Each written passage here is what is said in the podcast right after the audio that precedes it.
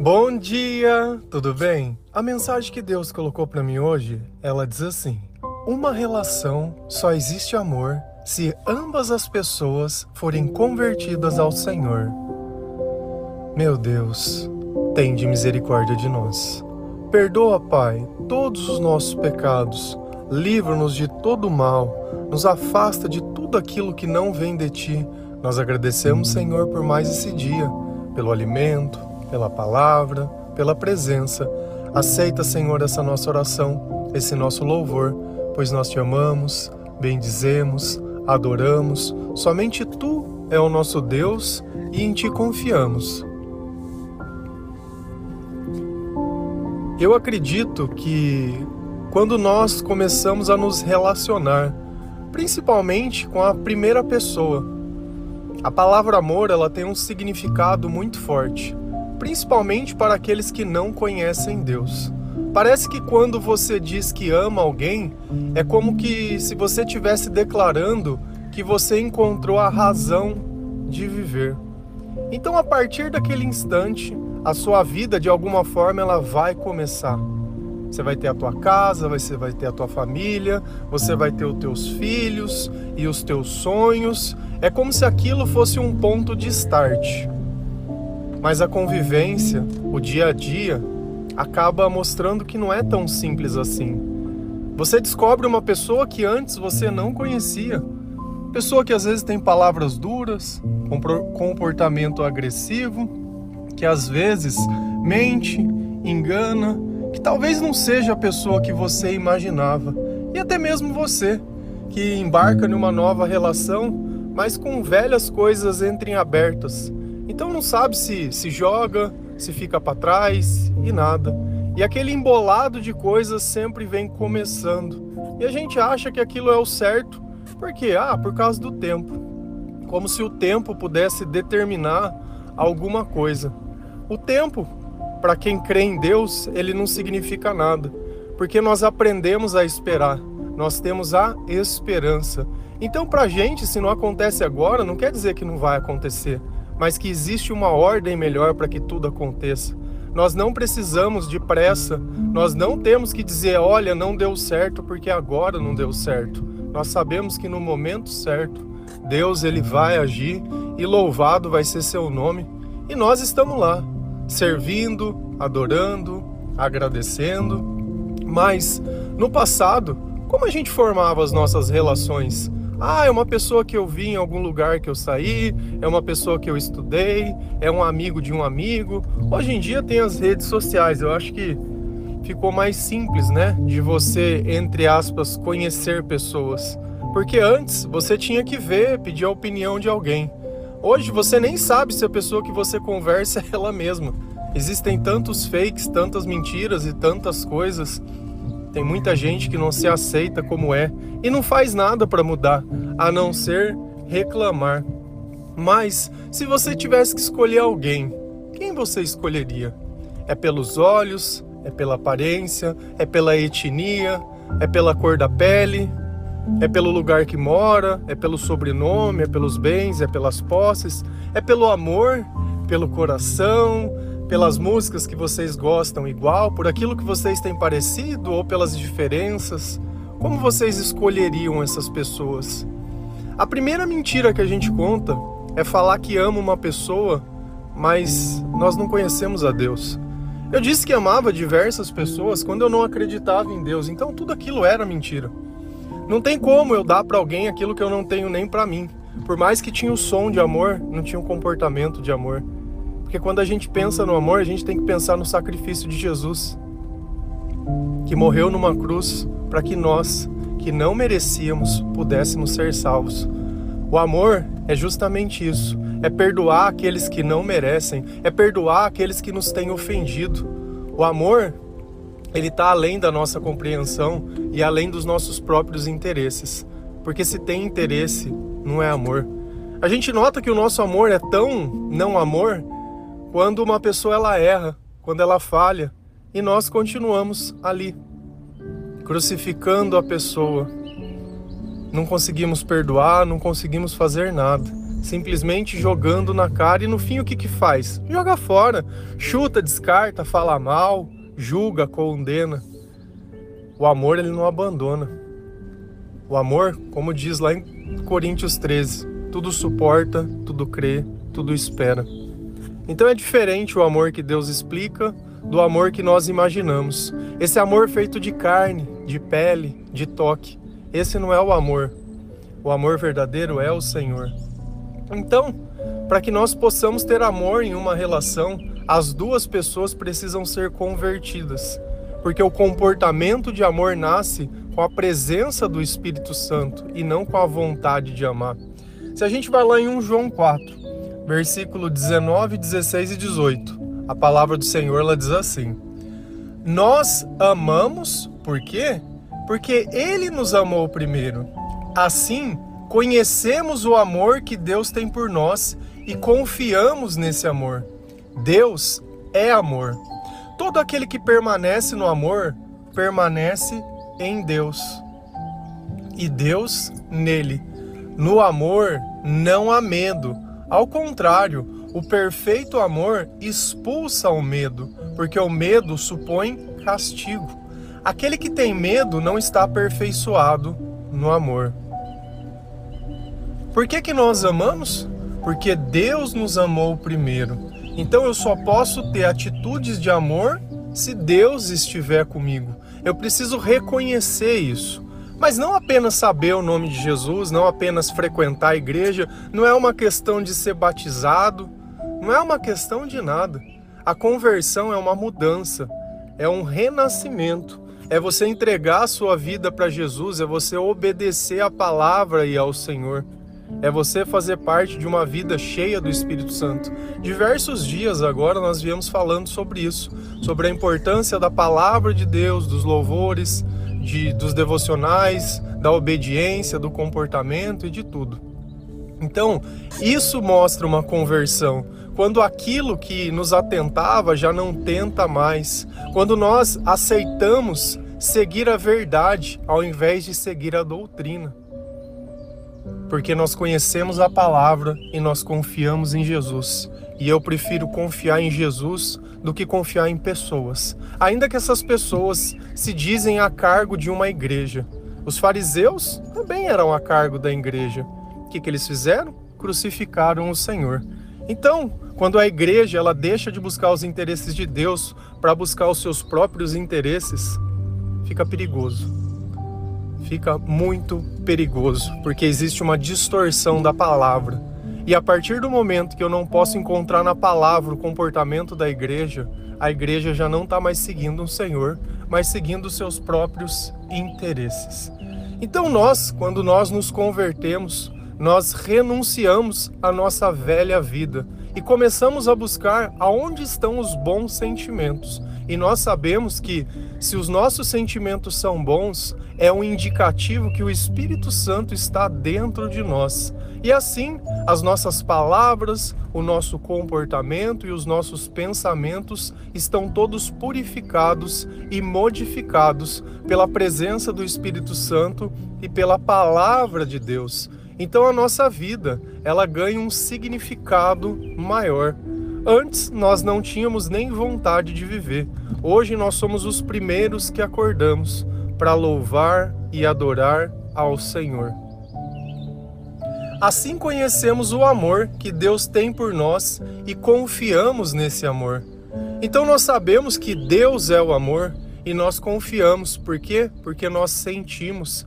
Não existe a presença ou não é necessário que outra pessoa exista para que nós possamos sentir o amor. Ele não está condicionado a ter alguém. Nós não nos sentimos sozinhos nem abandonados por causa que não tem uma pessoa perto de nós. Por quê? Porque a presença que nós valorizamos é a do Espírito Santo.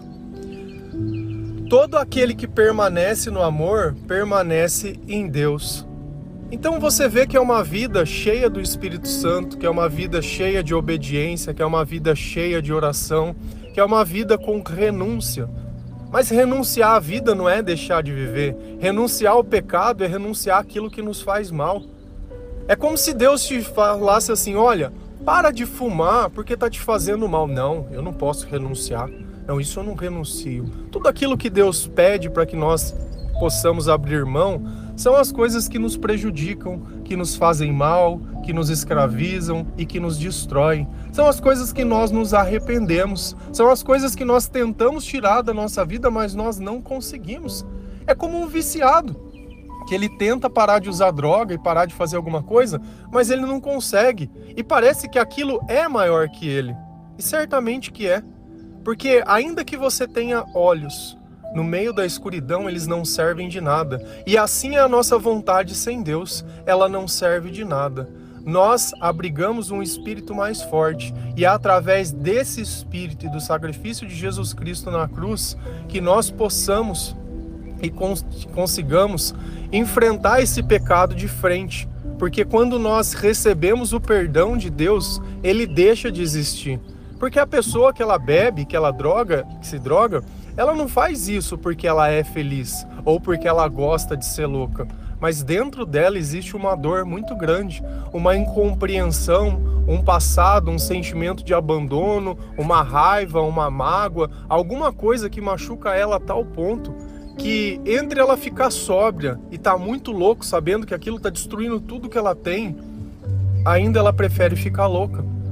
Então não é uma questão de querer, é uma questão de poder, mas quando a gente olha os nossos relacionamentos e a gente começa a conhecer pessoas e ver, e normalmente nós conhecemos as pessoas e vemos uma aparência que nós gostamos e sentimos atração e sentimos isso e conversamos com a pessoa e ela é legal, tudo bem, não tem problema nenhum. Mas e dentro dela? Quais são as palavras dela? Se você está num relacionamento agora, você tem medo de perder essa pessoa? Você tem medo de ficar sem? Você tem medo que seu casamento acabe? Você tem medo? Você tem medo? Qualquer coisa que você ame, você tem medo de perder? É assim que nós percebemos as coisas que não vêm de Deus. Porque olha o que a palavra fala: no amor não há medo. Se você está sentindo medo, não é amor. Já ficou bem claro? Então, se você está conhecendo uma pessoa agora, ah, eu tenho medo dele me trair, eu tenho medo dele me maltratar, eu tenho medo, eu tenho medo, eu tenho medo. Ah, tem medo? Então não é amor. Acabou. Por quê? O perfeito amor expulsa o medo, porque o medo supõe castigo.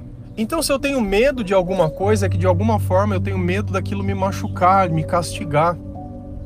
Então, o amor que Deus sugere, ele é totalmente diferente o amor dos convertidos são diferentes. Porque eu não vou gastar toda a minha energia na vida daquela pessoa desconfiando, vigiando, pegando o celular, interrogando a pessoa, tendo ciúmes e não deixando a pessoa viver, e querendo controlar roupa, e querendo controlar isso e aquilo, o que conversa, o que bebe, o que come, o que veste, e, e, e a pessoa não tem vida? Então, quando nós somos convertidos, nós temos uma noção maior que Cristo morreu por nós e que a minha liberdade ela tem preço e eu não vou me tornar escravo de pessoas. Eu não vou adorar outros deuses, eu não vou idolatrar outras pessoas. Isso não quer dizer que eu amo, mas quer dizer que o meu amor está aperfeiçoado. Nós falamos esses dias sobre como a leitura da palavra de Deus e a presença de Jesus Cristo aumenta a nossa fé e aperfeiçoa o nosso caráter. Essa é a importância de você ouvir o devocional todos os dias. Porque se você pegar uma casa, ela é feita de vários tijolinhos e, as, e cada tijolo é um. E para tua casa ficar em pé, ela tem que ser construída sobre a rocha, mas ela precisa de todos esses tijolinhos. E às vezes você só escuta aqueles que te convêm, ou que te interessam, ou que você acha. Diversas coisas que eu falo aqui nem fazem parte da minha vida, mas se edifica a vida de outras pessoas, por que, que eu não falaria? O alvo aqui não sou eu, o alvo aqui é Cristo e a salvação de todos. Esse é o objetivo, não a condenação. Então a gente já, já aprendeu uma coisa: que se tem medo, não é amor, que se não tem Deus, não é amor, que se as pessoas não têm rotinas espirituais diárias, não é amor, e que mais cedo ou mais tarde você vai descobrir alguma coisa e depois vai querer lá subjugar a pessoa. E aí prova mais uma vez que não era amor. Mas o que, que acontece se eu simplesmente ignorar tudo isso que Deus está me ensinando e pensar assim: bom, ah, eu não acredito nisso. Não, eu, eu, eu sou, eu, não, eu, eu sou diferente. Eu li muitas coisas, eu não acredito em Jesus, eu acredito em outras coisas, mas eu vou amar e eu vou me aventurar nisso e vai dar certo, porque os meus avós ficaram 50 anos, ficaram felizes, ficaram bem, eram pessoas boas. Você olhava a felicidade dentro deles ou parecia que era um sacrifício? Teu avô, tua avó, alguém tinha costume de beber demais, fazer alguma coisa? Porque a gente relativiza, né? A pessoa precisa beber para suportar o outro. E a gente acha que tá tudo normal, né? Tá tudo bem.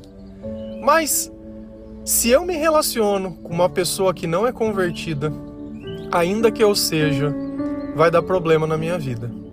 Se a gente olha o rei Salomão, ele é reconhecido por toda a sabedoria ele pediu para Deus sabedoria, Deus deu sabedoria. Salomão tinha intimidade com Deus, era filho de Davi, vinha de, das promessas de Deus. Então, assim, construiu o templo de Deus. Então, Salomão é uma referência? É. Você sabe o que, que aconteceu? Deus ele pediu para Salomão assim: Salomão, você quer se relacionar com uma mulher? Pega alguém que acredita nas mesmas coisas que nós. Não vai atrás de pessoas que são diferentes, que não creem nas mesmas coisas. Sabe o que Salomão fez? Ele não quis ouvir Deus. Então a gente vai lá em 1 Reis 11, versículo 1, 2 e 6. A palavra do Senhor ela diz assim: Salomão amou muitas mulheres estrangeiras.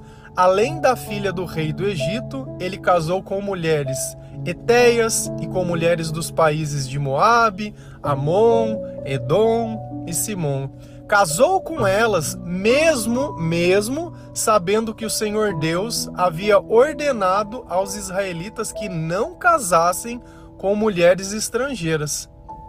Por quê? Porque elas fariam que o coração deles se voltassem para outros deuses. Ele pecou contra o Senhor e não foi fiel a ele como Davi, o seu pai, havia sido. Olha, o Salomão amou muitas mulheres, que Salomão malandrinho. O problema é o amor? Não. O problema é desobedecer a Deus. Quem que Salomão quis amar? Quis amar as mulheres estrangeiras. Quis amar os não cristãos, as pessoas que não acreditam nas mesmas coisas que ele acreditava. E aí, o que, qual é o problema disso? Que às vezes esse é o questionamento. Mas qual que é o problema de eu namorar alguém que não acredita nas mesmas coisas que eu, de eu namorar alguém ou casar com alguém que não é convertido. Olha o que ele vem citando. Além da filha do rei do Egito, ele casou com mulheres eteias, com mulheres dos países de Moabe, Amon, Edom e Sidom. Cada país desse tinha um deus diferente. Cada mulher dessa acreditava em uma coisa diferente. Nós acreditamos em Jesus Cristo. O único Deus e o Deus verdadeiro é Jesus Cristo. Agora você imagina você morar dentro de uma casa onde cada pessoa acredita em uma coisa diferente. Um é budista, o outro é do Islã, o outro é do hindu, o outro é da Umbanda, o outro é do Candomblé, e o outro é do não sei na onde. Uma coisa que vocês precisam entender, que quando eu cito outros povos ou outras religiões, eu não estou condenando eles. Cada pessoa tem o direito de, de acreditar no que quiser. E eu tenho o direito de acreditar em Jesus Cristo. E eu defendo aquilo que eu acredito. Então, eles lá com as, com as crenças dele e eu aqui com as minhas. Então Deus disse: Olha, se você for se relacionar, se relaciona com quem acredita em mim também, para que nós dois possamos morar juntos na mesma casa. Agora você imagina dois espíritos diferentes dentro da mesma casa ali, como que você acha que ia ficar aquilo? Aí Salomão, muito marido, né, muito bonzinho, começou, sabe fazer o quê? Construir os templos desses deuses lá dentro de Israel. Ele construiu o templo para Deus, construiu outros templos de outros postes desses deuses e deusas, né, que não são, para agradar as mulheres. E ia lá queimar incenso e fazer sacrifício para outros deuses. E Deus olhando tudo aquilo falou: opa, ô, ô, ô, chegado, pera aí. Teu pai teve todos os erros. Se a gente olha Davi, Davi foi lá, ele traiu a mulher, mandou matar o general, fez um monte de coisa. E Deus ainda olha Davi e fala: Esse é o homem segundo o meu coração. Porque para Deus, o errado não é isso, entre aspas, isso é errado também. Mas pior é você adorar outros deuses. É você colocar dentro da tua casa, teoricamente é um lugar sagrado, é você pegar o teu templo, que é o teu corpo, e se unir a outros espíritos. Isso é errado. Casou com elas, mesmo sabendo que o Senhor Deus havia ordenado que não casassem com mulheres estrangeiras. Você foi lá na igreja, na casa do Senhor, enfiou um anelzão no dedo da pessoa que nem acreditava nas mesmas coisas que você. Se já é difícil você colocar um católico e um evangélico dentro da mesma casa que acreditam em Jesus, quanto mais duas pessoas que não creem nas mesmas coisas. Agora, você quer colocar dois convertidos numa casa para dar perfeito? Coloca dois cristãos. Dois cristãos é casamento perfeito. Do resto, vocês vão me desculpar. Vocês vão me desculpar. Porque quando você se rotula alguma coisa, é porque você não colocou Cristo no lugar certo. Se você tivesse lido a palavra inteira de Deus e depois disso tudo ainda você pudesse vir e, e justificar, não, eu tô sobre a autoridade de pessoas porque é assim que a palavra me ensina. Eu não quero a autoridade de Cristo, eu quero a autoridade de pessoas. Aí tá bom. Mas eu lendo a Bíblia, depois de tantas vezes que eu li, eu me defino como cristão. A minha casa é uma casa de oração. A minha vida é o altar que eu preciso trabalhar. É aqui que as coisas precisam acontecer, não lá. E isso não quer dizer que eu não amo as pessoas, porque eu amo porque Deus me amou primeiro. E eu não amo só aqueles que me amam. Eu amo a todos. Tanto que eu gravo todos os dias, falei ontem, e eu não falo isso para ser soberbo, nem melhor que ninguém, nem nada. Mas é justamente quando a gente faz algo para outras pessoas que as pessoas elas não podem retribuir. Ou, sei lá, poderia estar tá cobrando. Entendeu? Mas o que, que é mudar? Será que não é muito melhor as pessoas terem a oportunidade de mudar? Você acha que uma pessoa que ela mora na rua, ela mora na rua porque ela gosta? Você acha que uma pessoa que ela senta num bar desde manhã, ela faz isso porque gosta? Uma pessoa que bebe, que briga, que xinga, que grita, ela faz isso porque ela gosta? Não faz. Ela faz isso porque ela não tem Deus. Agora, se já começou tudo errado, o que, que vai fazer? Nós somos apressados. Só que nós temos filhos, né? Vocês têm filhos e podem educá-los da forma certa. E olha que coisa interessante. Por Salomão continuar casado com essas mulheres que não acreditavam nas mesmas coisas que ele, ele pecou contra o Senhor e não foi fiel. E às vezes a gente acha que o pecado é lá, sexualidade, pecado é isso, pecado, pecado é desobediência. E Salomão se perdeu no final. Por quê? Porque começou a buscar os interesses, foi atrás da beleza, foi atrás do amor, foi atrás da vaidade, foi atrás do legal. E você sabe quando que a palavra fala que ele começou a fazer isso? Na velhice. Talvez ele falou: Bom, já tenho tudo isso, já fiz, já cumpri a minha cota, agora eu posso pecar o que eu quiser. Não é assim que você pensa quando você vai viajar? Que você trabalhou que nem um burro o ano inteiro, né? Fez as coisas, aí você vai sair, você vai beber, você vai fazer o que você quiser, não é assim? Pra gente férias e diversão, não é isso? É o excesso, não é o pecar à vontade, como se não tivesse consequência. Essa é a ideia que a gente tem das coisas para você ver o quanto distorcido é o nosso coração. Por isso que Deus não abençoa certas pessoas, porque se elas tivessem condição, elas teriam destruído a própria vida. Vocês me desculpem, às vezes, a forma que eu falo, mas é que tem coisas que conforme vou, Deus vem colocando dentro do meu coração e eu vou sentindo, me revolta. E eu não encontro as palavras certas, porque não tem razão de muitas coisas que acontecem. E a gente tenta normalizar tudo, porque a gente quer proteger o errado. Eu não tento proteger ninguém, nem a mim mesmo. Várias das coisas que eu falo condenam a mim mesmo. Mas antes eu pregar uma mensagem que mesmo me condenando pode me salvar, do que eu continuar mentindo para enganar pessoas. Eu quero que vocês se salvem como eu sinto que eu sou salvo. Eu quero que vocês sintam perdoado como eu sinto que Deus me perdoa, porque o meu coração ele já não me acusa mais. Claro, sempre vai ter coisas que nos chateiam, sempre vai ter coisas que nós podemos fazer melhores, sempre vai ter coisas que nós vamos aprender, porque se não tivesse mais nada para aprender, nós já estaríamos mortos. Mas nós temos que aprender com Deus e entender o que é relacionamento. E não é qualquer relacionamento que serve. Primeiro, converter a nós mesmos. Depois, se for da vontade de Deus, encontrar um convertido. Mas a mensagem ela precisa ser pregada, porque existe muita necessidade nesse mundo pelo amor. Amém? Que Deus abençoe cada um de vocês, que o Senhor possa tocar o teu coração, que a palavra de Deus ela possa transformar a tua vida, que você tenha sabedoria de entender que sem Deus não existe amor e que se existe medo não é amor. Nós nos aperfeiçoamos para poder viver sem todas as coisas. Só uma coisa não pode faltar: o Senhor.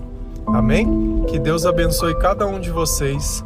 Feliz a nação cujo Deus é o Senhor. Um bom dia.